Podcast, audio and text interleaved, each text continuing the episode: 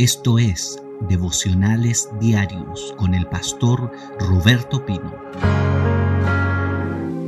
Vaya su Biblia al Evangelio de Marcos capítulo 4. Este devocional se llama Jesús. Devocional Jesús.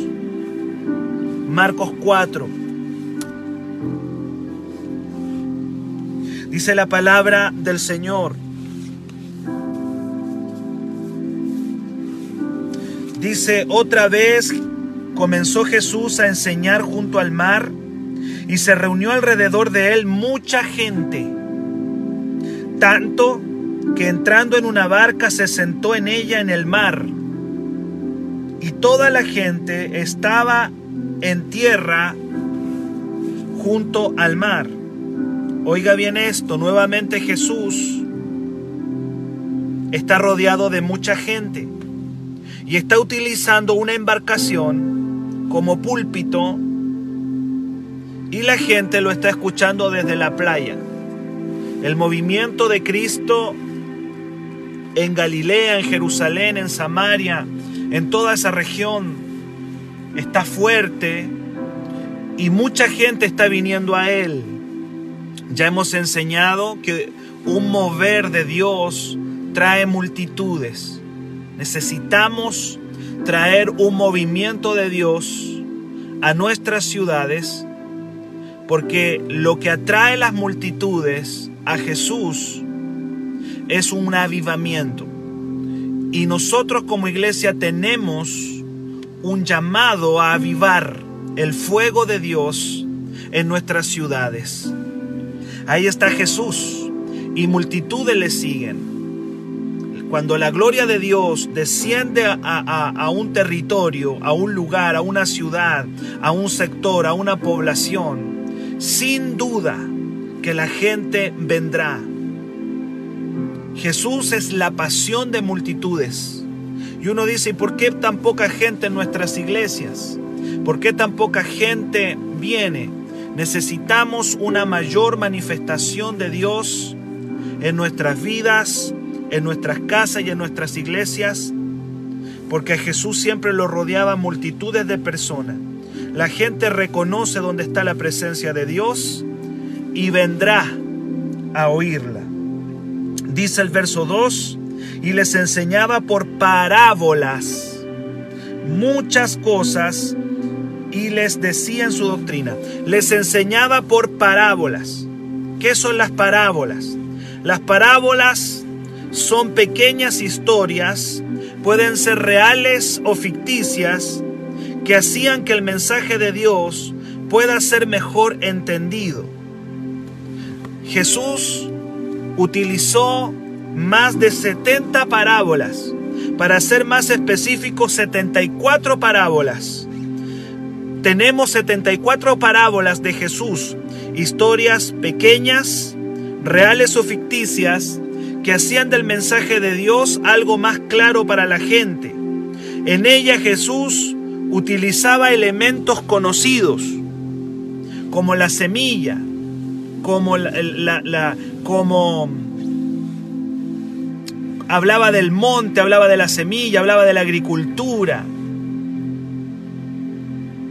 hablaba de la ganadería, hablaba con, con, con términos con términos campesinos para que la gente pudiera entenderle. Utilizaba historias pequeñas ocupando elementos conocidos por la gente. La idea era, escúcheme bien, la idea del Señor no era sorprender a la gente intelectualmente, sino que sus oyentes entendieran el mensaje claro, directo de Dios. Jesús no enseñaba para que la gente le, para que la gente se admirara de su intelectualidad. Podría haber enseñado de una manera muy elevada. Pero el Señor prefería no sorprender intelectualmente, pero así hacer que la gente entendiera un mensaje claro y directo. Hoy día hay predicadores que quieren sorprender. Vamos a, a, tirarle la oreja un poco a los predicadores. Hoy día hay predicadores que quieren sorprender a su audiencia más que la gente entienda el mensaje. No estamos llamados a que la gente diga, wow, qué profundo, sino simplemente que la gente entienda, que todas las personas puedan entender el mensaje de Dios, hacerlo claro. Y las parábolas, historias breves, donde el Señor hablaba de, incluso tomaba elementos del mar, elementos de la pesca, elementos campesinos, elementos de la vida cotidiana, para que la gente entendiera el mensaje de Dios. Enseñaba por parábola. Más de 70, para ser específico, 74 parábolas utilizó Jesús para, para enseñar algo del reino. No estamos llamados a sorprender a la gente intelectualmente. Yo como pastor continuamente tengo que renunciar a querer enseñar de manera intelectual y decir vamos a hacer que esto se entienda. Yo creo que ese es el llamado a todos los que en algún momento ocupan un púlpito o son predicadores. Quiero sorprender con mi intelectualidad o quiero que simplemente me entienda la gente. El mensaje tiene que ser entendible. Esa es la idea. Y Jesús por eso utilizó las parábolas. Hoy día las, las parábolas podemos utilizarlas también. Usar elementos de nuestra vida cotidiana para enseñar el reino de Dios. Qué tremendo. Y dentro de estas parábolas del versículo 3 al 20 de aquí adelante te vas a encontrar con una parábola del sembrador. Hace algunos días atrás yo hablé de la parábola del sembrador, pero si nos encontramos con ella en Marcos otra vez, es porque seguro el Señor quiere reforzarnos esto. En esta parábola del sembrador podemos ver claramente a los enemigos con los que se encuentra la palabra de Dios. Los enemigos de la palabra de Dios vemos en esta parábola la razón por la cual muchos creyentes no dan fruto. Hay mucha gente que escucha el mensaje, hay mucha gente que se expone a la predicación de la palabra, pero durante años no ha dado fruto. Y aquí vamos a ver claramente cuáles son los obstáculos con los que se encuentra la palabra de Dios en el corazón de la gente y por eso muchas personas han escuchado cientos y miles de predicaciones de la palabra de Dios, pero no han crecido lo suficiente, no han dado fruto todavía en su vida cristiana. Estamos llenos, llenos de evangélicos que han escuchado cientos y miles de predicaciones, pero siguen siendo iguales y nunca han podido dar fruto para Dios, los enemigos de la palabra. Jesús sabía que de todas las personas que escucharían su mensaje, solo una cuarta parte de ellas daría fruto. La parábola que vamos a ver, tú vas a ver la semilla cayendo sobre cuatro terrenos y solamente uno de ellos produce fruto. Uno de cuatro. Uno de cuatro. Y eso se cumple en la iglesia, se cumple en todo lugar. Me atrevería a decir que en este devocional también. En este devocional también. Tú en este devocional tienes que decir, papá, yo tengo que ser buena tierra. Porque probablemente uno de cuatro creyentes da fruto. Es lo que dice la parábola uno de cuatro. Ahora yo espero que tú seas ese, que es buena tierra y que viene aquí cada mañana no solamente para oír un mensaje, sino para dar fruto a través del mensaje el cual tú estás oyendo. La semilla de la palabra en esta en este, eh, parábola, esta semilla cae en cuatro tipos de terreno. Número uno, dice el verso 4, cae junto al camino. dice que el sembrador salió a sembrar, dice el verso 3, y al sembrar aconteció que una parte cayó junto al camino y vinieron las aves y se la comieron, junto al camino. El verso 5 dice, otra parte cayó en pedregales donde no tenía mucha tierra, brotó pronto porque no tenía profundidad la tierra, pero salido el sol se quemó porque no tenía raíz y se secó. La segunda parte cayó entonces junto a pedregales. Luego dice el verso 7, otra parte cayó entre espinos y los espinos crecieron y la ahogaron y no dio fruto. Ya tenemos una semilla que cae junto al camino, otro junto a pedregales, la tercera entre espinos. Pero finalmente el verso 8 dice, pero otra parte cayó en buena tierra y dio fruto, pues brotó y creció y produjo a 30, a 70 y a 100 por uno. Y Jesús termina diciendo, el que tiene oídos para oír, oiga. Esa fue la parábola del sembrador. Ahí está. Un sembrador que sale y que la semilla cae en cuatro tipos de terreno, siendo solamente el último buena tierra, donde allí solamente se produjo el resultado esperado. La palabra tiene que producir resultados. Estamos llenos de evangélicos que no les ve resultado por ningún lado y tienen su mejor terno, su mejor corbata, su mejor Biblia y van a la iglesia y vuelven junto a su familia, pero no hay resultados. La palabra tiene que producir en nosotros algo. No puede ser que estemos igual después de 5, 6, 7, 8, 10 años exponiéndonos al mensaje y no producir nada. Nada. Que Dios nos ayude esta mañana. Dice el versículo 10, cuando estuvo solo, los que estaban cerca de él con los doce le preguntaron sobre la parábola. Me gusta esto, cuando estuvo solo. ¿Por qué dice cuando estuvo solo? Porque es en la intimidad que Jesús revela la parábola. Hay enseñanzas que no vas a entender hasta que tú vengas a la intimidad con el Padre, con el amado, con Jesús. Vamos a escuchar muchos mensajes, pero es en la intimidad donde tú le dices, Padre, revélame esto. Revélame esta palabra. Dame esta palabra. En la intimidad.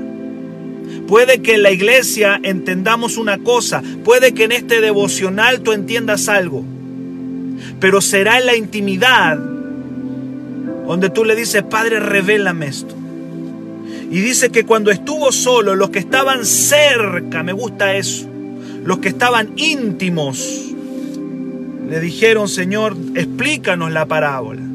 Explícanos la parábola. En el verso 11, y les dijo, a ustedes os es dado saber el misterio del reino de Dios. Más a los que están fuera, por parábolas todas las cosas. El misterio. Jesús habla del misterio. La palabra misterio significa lo secreto. Hay un secreto que solamente les voy a revelar a ustedes porque son mis íntimos. Porque están conmigo. Mientras la multitud se va a su casa, ustedes permanecen conmigo. Y como están íntimos conmigo, yo les voy a revelar secretos. Gloria a Dios. Escuche bien. La palabra misterio significa lo que puede conocerse solamente por revelación de Dios. Eso significa misterio. Lo que puede conocerse solamente por revelación y no por medio natural. Hay muchos cristianos que tienen conocimiento bíblico, pero no tienen revelación del cielo. ¡Wow! Eso es tremendo. Cualquiera tiene conocimiento bíblico cualquiera, porque el conocimiento bíblico puede venir a mí, puede venir a ti a través de medios naturales. ¿Cuáles son los medios naturales por los cuales puede venirte conocimiento bíblico? Bueno, leer la Biblia, leer un diccionario bíblico, leer un comentario de la Biblia. Eso se llama conocimiento. Y conocimiento bíblico lo puede tener cualquier teólogo, cualquier experto en Biblia, que va, que estudia, que ve el comentario de tal o cual, que, que va al diccionario bíblico. Eso se llama conocimiento. No puedo menospreciar el conocimiento, hace bien, ayuda. Pero los misterios, los misterios son revelados en la intimidad, en la intimidad. Y ahí no, no, no viene por, por conocimiento natural o por medios natural, sino que ahí viene por algo que se llama revelación, que es cuando Dios saca de ti velos, de ahí viene la palabra revelar, viene de quitar el velo. Y cuando el Señor te quita el velo, tú vas, tú entiendes más allá del conocimiento natural. Nuestros púlpitos evangélicos muchas veces están llenos de conocimiento natural, pero de poca revelación de Dios.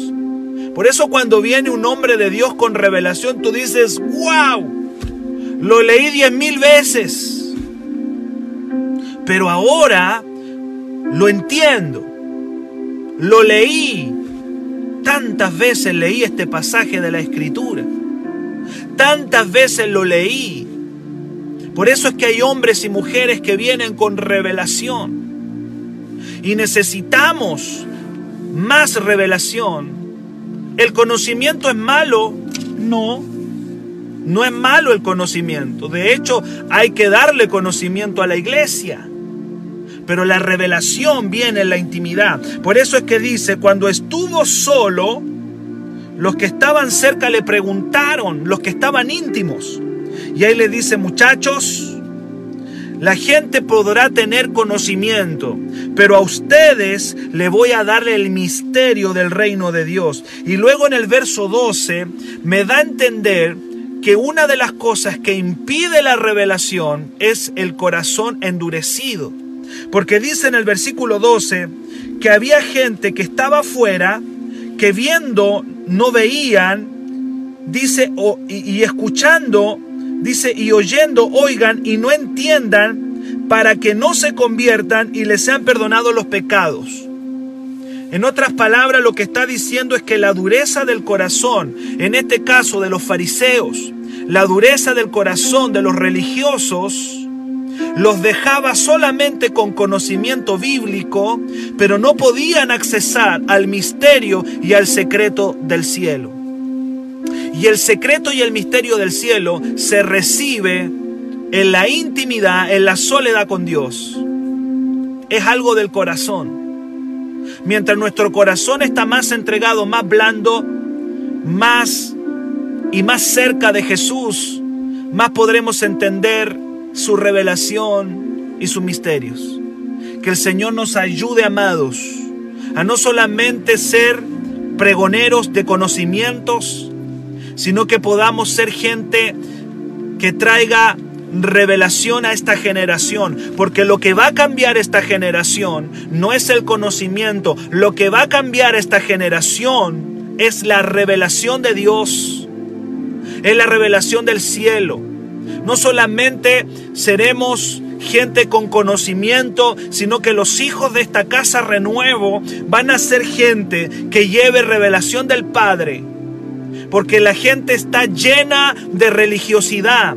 Esta generación está llena de conocimiento humano. Libros por montones. Tú entras a una librería cristiana y vas a encontrar libros para todo y hay una generación que está adicta al conocimiento. Pero el Señor quiere darnos algo más profundo que es revelación. Y esa revelación viene mientras nosotros acerquemos nuestro corazón al corazón de Jesús y al corazón del Padre. Qué tremendo, qué tremendo. Hay una generación adicta al conocimiento. Y andan de aquí para allá buscando conocimiento, revelación, revelación, revelación. Y la revelación viene en la intimidad con Jesús. Misterios que la religión nunca ha podido tener porque solamente han llegado al nivel del conocimiento. ¡Wow! Que el Señor nos ayude, amados. Me van quedando unos minutos para ahora ver a Jesús explicando, explicando el misterio de la parábola del sembrador, que ya no es un misterio porque ya fue revelado. Y dice aquí, el sembrador es el que siembra la palabra, dice el verso 14. El sembrador es todo aquel que predica, sea pastor, sea hermano, sea, eh, sea diácono, sea líder de casa de paz. El sembrador es el que siembra la palabra de Dios. Ese es el sembrador. Y luego empieza a explicar los diferentes terrenos donde cae la palabra. Jesús en el verso 15 dice que la palabra que cae junto al camino es la palabra que es arrebatada rápidamente por el diablo. Oiga bien, el que cae junto al camino es aquella palabra que el diablo la quita rápidamente. Y esta, este terreno, escúchame bien, representa una persona que está demasiado cerca de las tinieblas. Uy, eso me lo entregó el Señor hoy día en la mañana. No lo había visto antes, lo vi hoy día. Hoy vi esto. El que es la semilla que es arrebatada por el diablo representa una persona que está demasiado cerquita del diablo. Porque el diablo tiene muy fácil acceso a él.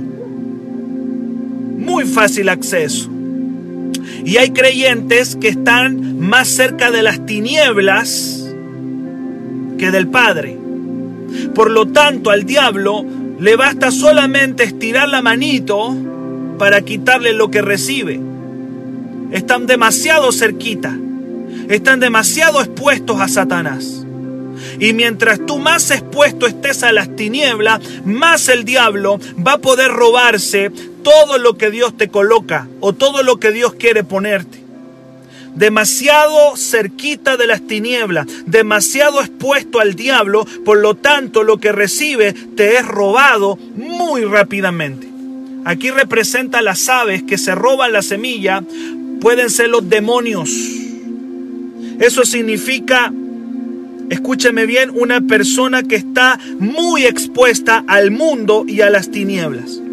Y tú le predicas a la gente todos los días la palabra, se la da, se la entrega. Y tú dices, ¿por qué esta persona nunca da fruto? ¿Sabe por qué nunca da fruto? Porque esa persona está demasiado mundana esa persona está demasiado, demasiado metida en la oscuridad. Por eso es que el diablo le roba todo. Está muy cerca. Si tú vives al lado de la delincuencia, voy a tratar de hacer un paralelo. Si tú vives al lado de delincuentes, y si obviamente que vas a estar expuesto. Ahora, si tú te vas a vivir un lugar más seguro, seguramente ahí ya no van a poder llegar ese terreno es una persona que está muy cerca de la oscuridad. Es creyente, pero no ha roto. No ha roto con el mundo, no ha roto con las tinieblas. Por lo tanto, lo que se le predica se le va rápido. No logra dar fruto esa semilla. La segunda semilla, dice el verso 16, es la que cae junto a los pedregales. Y dice acá, y yo hace algunos días atrás le dije que estos son los emocionales. Son personas que reciben la palabra, pero la primera prueba los destruye porque no trabajaron en la raíz. La palabra solamente toca sus emociones, pero no alcanza a penetrar zonas más profundas del espíritu. Que Dios nos ayude. Estas personas serán de corta duración ellos pueden estar con Dios algunos meses, incluso algunos años. Algunos años, pero luego viene una prueba, luego viene algo, un golpe a su vida, y dejan todo abandonado y la semilla no puede producir nada. No puede producir nada. No tiene profundidad, dice, dice Jesús. Poca profundidad. Tu vida en Dios tiene que ser profunda. Estamos viviendo un tiempo difícil donde no nos hemos podido congregar presencialmente. Pero tu vida en el Señor tiene que, tienes que trabajar en la profundidad con Dios. Porque tarde o temprano va a venir una prueba, va a venir una persecución a tu vida. Los cristianos vamos a ser perseguidos porque el espíritu del anticristo ya se está moviendo en la tierra. El mundo odia a Jesús y el mundo odia a los seguidores de Jesús. Por lo tanto, la prueba y la persecución sí que te van a venir. ¿Y qué es lo que te va a sostener ahí? La raíz. La raíz. El llamado aquí es no ser gente emocional, que recibe la palabra, que se alegra, que salta de alegría por un tiempo, pero que luego cuando la cosa se pone difícil, abandonan todo, dejan toda su vida cristiana, porque no resistieron la prueba. Y la prueba te va a venir en tu casa. Ayer hablé acerca de que, ayer hablamos Ayer hablamos de que muchas veces la prueba te va a venir hasta en tu misma familia. Jesús dijo que los creyentes iban a tener hasta enemigos en su propia casa por causa de la palabra. Entonces, el verso 16 nos habla de personas superficiales. Superficiales. Que no han echado raíz Dios nos ayude a ser gente con raíces sólidas, que cuando venga el viento, cuando golpee la tormenta, estemos en la roca. Padre, ayúdanos, porque tarde o temprano nos llega la prueba. Luego Jesús dice que otra parte cayó junto, al junto a espinos. En otra parte dice, entre los espinos cayó. Jesús dice que estos son los que oyen la palabra, pero los afanes de este siglo y el engaño de las riquezas y las codicias de otras cosas entran y ahogan la palabra y la hace infructuosa junto a espinos. Estos son los que están demasiado ocupados y no le dan tiempo a Dios. Están distraídos mentalmente. Están llenos de cosas que hacer y no le dan tiempo al Señor en su vida. Mucho trabajo, dice. No, mucho trabajo. No es que yo tengo que estudiar. No es que yo tengo que salir a trabajar. Una vez alguien me dijo, la fe, la iglesia no me va a llenar la olla, me dijo una vez un, por ahí alguien. La fe no me va a llenar la olla. Amados, busca primeramente el reino de Dios y su justicia y todo te será añadido. Estos son la gente entre los espinos, son los que están demasiado ocupados, distraídos mentalmente, llenos de quehaceres y no tienen tiempo para Dios. Están preocupados por el dinero, por el dinero. Están como Marta, que le dijo Jesús, Marta, Marta, afanada y turbada estás con muchas cosas pero solo una cosa es necesaria y María la escogió. ¿Cuál es que hizo María? Sentada. Óigalo bien, sentada. ¿Qué me dice sentada? Tranquila, quieta, en reposo. Quieto. Hay gente que hay que decirle quieto, quieto, tranquilo, en reposo. En reposo y en silencio. Hay gente que está distraída lleno de ocupaciones y no le dan lugar a la palabra.